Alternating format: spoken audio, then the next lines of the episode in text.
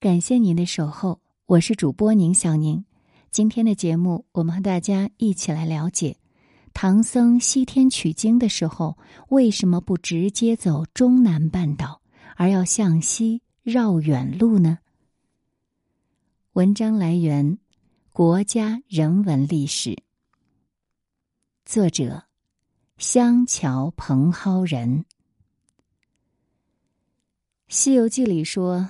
礼上大唐君，西方有妙文，程途十万八千里，大成尽殷勤。此经回上国，能超鬼出群。唐僧自长安到西天，也就是印度取经，要走十万八千里，这是在《西游记》中人尽皆知的事情。虽然事实上，长安到印度。并没有十万八千里，不过在那个交通极不发达的年代，玄奘取经所经过的一万多里也是足够骇人了。那么，历史上的玄奘为什么会放弃其他路线，而选择了跋涉沙漠、过帕米尔高原这一条看起来很绕的路线呢？不像《西游记》中对玄奘西行的戏剧化描写，历史上玄奘法师西行的时候，既不是什么玉帝哥哥，更没有什么唐太宗授予的通关文牒，甚至严格意义上来讲，玄奘还是个突破国境封锁的偷渡客。贞观初年，唐太宗李世民筹谋对东突厥进行反击，正积蓄力量准备作战。边境戒严，大家封锁。这种情况下，玄奘的申请书呢是石沉大海。玄奘为了取经、学习佛法，他就成了一个偷渡客。作为一名偷渡法师，对于道路的选择、出行成功率，也就成了最重要的事。西域的道路虽然很绕，但却有着其他道路无可比拟的优势。那为什么说绕了路反而成了优势呢？首先，我们要了解玄奘具体的出行路线。据《大唐西域记》的记载，我们能知道，玄奘经兰州到凉州，即昼伏夜行至瓜州，再经玉门关，越过五峰，渡流沙，倍尝艰苦，抵达伊吾（今天的哈密），至高昌国。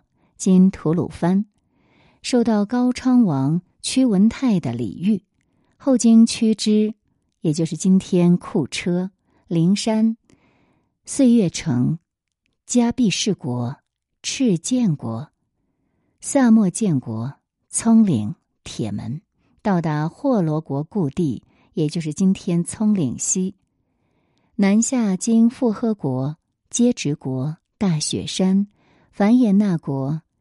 坚双罗国、乌弗那国，到达加施弥罗国（今天的克什米尔）。这条道路看上去是又远又艰险，但在当时，这条通道是比较成熟的。作为丝绸之路，虽然处于半干旱地区，但也是沿着水源遍布城镇，而且丝绸之路不乏各地的商旅，安全方面是比较有保障的。玄奘是非法出境，他的取经本来不是被政府允许的，临出关前还差点呢被人知道。而当时的陇右到西域地区佛法盛行，民众君主多是崇信佛法，可以获得物资补给。玄奘既需要偷渡出境，又需要跋涉沙漠，再加上多年来西北地区完备的驿站系统。他在西北地区通行是更容易成功的。当然，事实证明玄奘的选择是正确的。取经路上，他还真的在西域有了特别际遇，给他的西行之路提供了不小的助力。唐僧第一个遇到的是崇尚佛法的高昌国国王屈文泰。高昌国王听说玄奘即将到达伊吾，就立即派人前往迎接，热情款待，将玄奘奉为上宾。玄奘临走时，他还友情赠送玄奘一个安保团。自此，玄奘的西域之行也就有了高昌国为他背书。而当时的高昌国在西域是除了西突厥之外最强大的政权。在高昌王保安团的保护下，没多久，玄奘又遇到了当时西域最强的西突厥可汗的保护。那时的西突厥，北并铁勒余部，西南于阿姆河，占领吐火罗故地，拓境到济宾，也就是迦毕氏国的北界，幅员辽阔。而西突厥的统治者统叶护可汗，也曾与东罗马结盟。一起攻打波斯帝国，在东罗马的史料中，西突厥的可汗统叶护被称为可怕的北方之王。当时位于今天巴基斯坦、阿富汗边境的护什坚、延藩、什汉纳、坚陀罗等国家，置于西突厥统叶护可汗的儿子达杜舍的统治下，恰好。达杜舍又与高昌国有姻亲关系，顺理成章的，玄奘和统叶护可汗就见了面。自从玄奘见了达杜舍的父亲统叶护可汗后，统叶护可汗除了请客聊天、给玄奘提供补给之外，顺便还给玄奘提供了一队突厥卫队护送玄奘前行。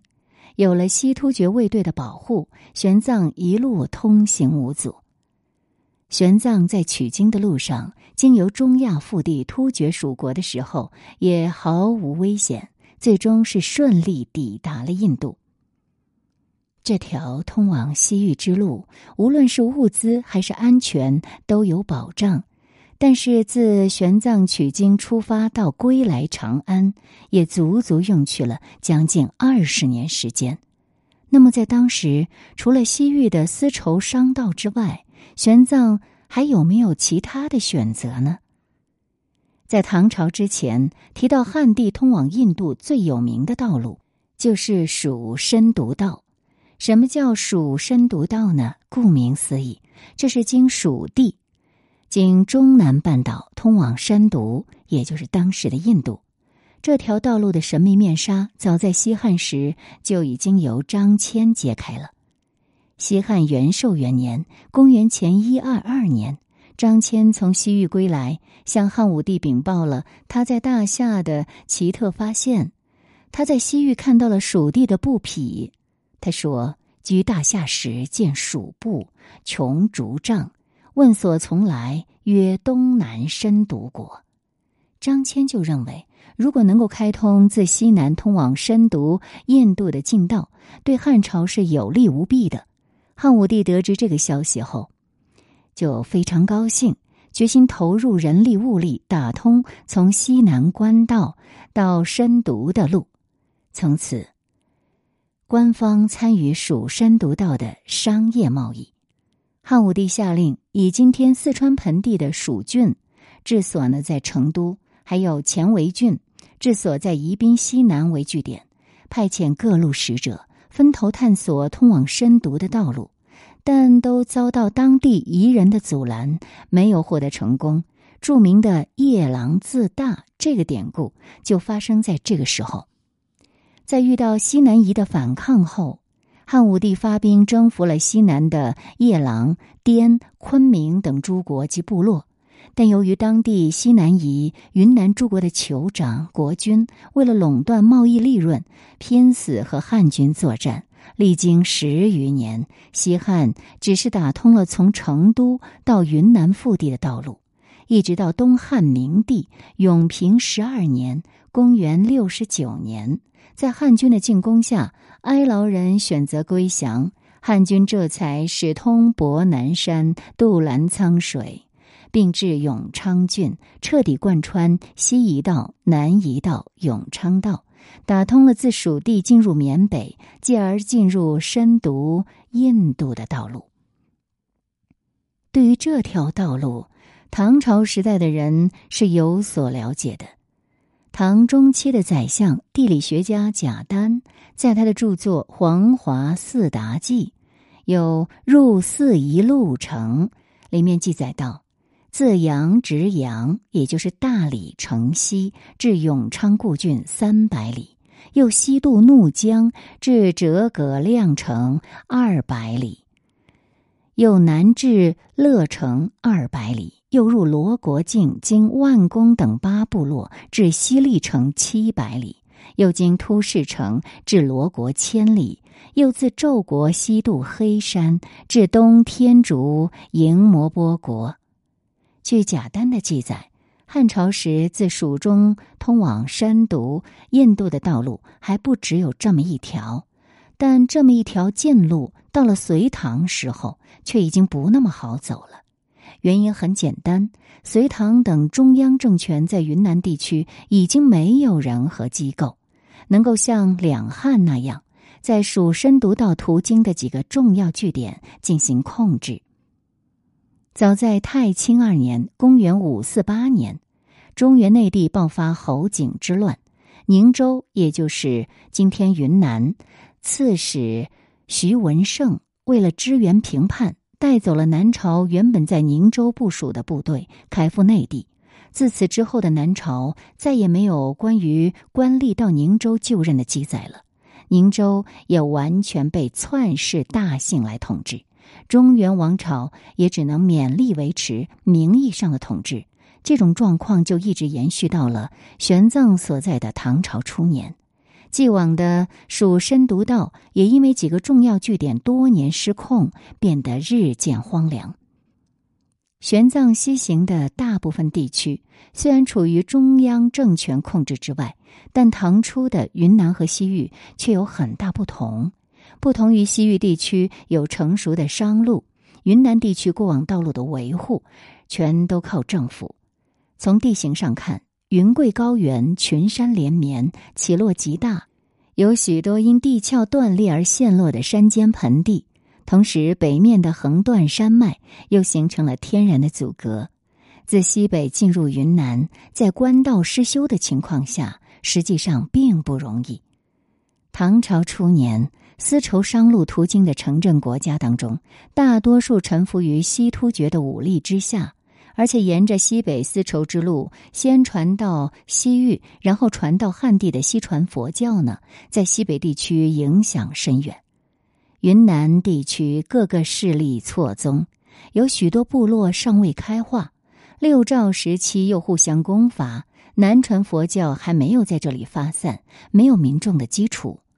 在这种情况下，除非军队过境，否则像玄奘他一个人，或者就算是一个团队走蜀深独道，各方面的不确定性就可以让他望而却步了。对于这条道路，曾在四川生活过多年的玄奘不会不知道，蜀深独道虽然理论上距离印度是最近的，实则暗潮汹涌，风险重重。这么看来，玄奘选择舍近求远，也是在情理之中的。如果玄奘法师再晚出生个几十年，再拥有一个上帝视角，那么就还有一条道路可以选择——唐吐蕃道。在后世因为一人灭一国而多次上热搜的历史界网红唐朝官员王玄策，就是经过吐蕃进入印度的。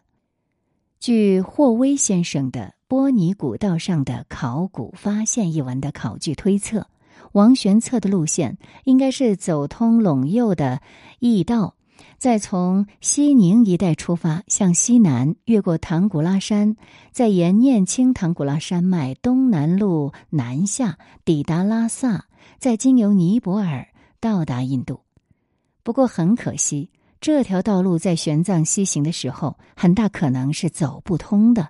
那时唐与吐蕃的外交关系还没有建立，道路不通，又因为地广人稀、气候恶劣，想找个人问路都很困难。玄奘走这个路线，那只能抓瞎。而唐吐蕃道也是直到文成公主入藏以后，才逐渐修葺。佛教也是在此后呢，开始在藏区传播并流行起来。在此之前，吐蕃地区几乎是全民信仰本教的。要路经一个敌我未明且不信佛教的国家，这显然不是玄奘的选择。即便这条路已经开辟了，历史经验表明，即便有国家层面的支持，在通讯不便的古代，走清唐通印度这条路，说是九死一生也不为过。历史上，叶尔羌汗国的开创者萨义德汗。打了一辈子的仗，还建立了一个偌大的国家，苦没少吃，身体状况也一向很好。不过，在他亲自率军进攻吐蕃的过程中，当他绕道进攻拉达克、翻越喀拉昆仑山的时候，萨义德汗刚到了克什米尔，就因为高原反应而罹患严重的高山病，没过几天就与世长辞了。穿越清唐一带所经的道路，一直到今天，都是对人体的重大考验。对于有着学习、取经、传教等诸多任务和梦想的玄奘来说，这条道路的风险性实在是太高了。在玄奘法师沿着西传佛教一路西行的过程中，他多次驻足停留，潜心学习佛法。又在各地瞻仰佛教遗迹，了解各个学派的不同。玄奘不仅仅以取经为目的，他在学习见闻的过程中，更将中外佛学融会贯通，著有《三身论》。他所带回的经书和他自身的思想，对汉传佛学是有着深远影响的。当我们揣度唐玄奘为何舍近求远，选择了一条看起来很绕的道路时，除了安全因素外，不能忽略的是，河西走廊及西域地区作为西传佛学的通道，其佛学氛围浓厚，高僧名士辈出。而玄奘作为一个修道者，西行求取经书固然重要，这一路走来的学习和经历也是难能可贵的。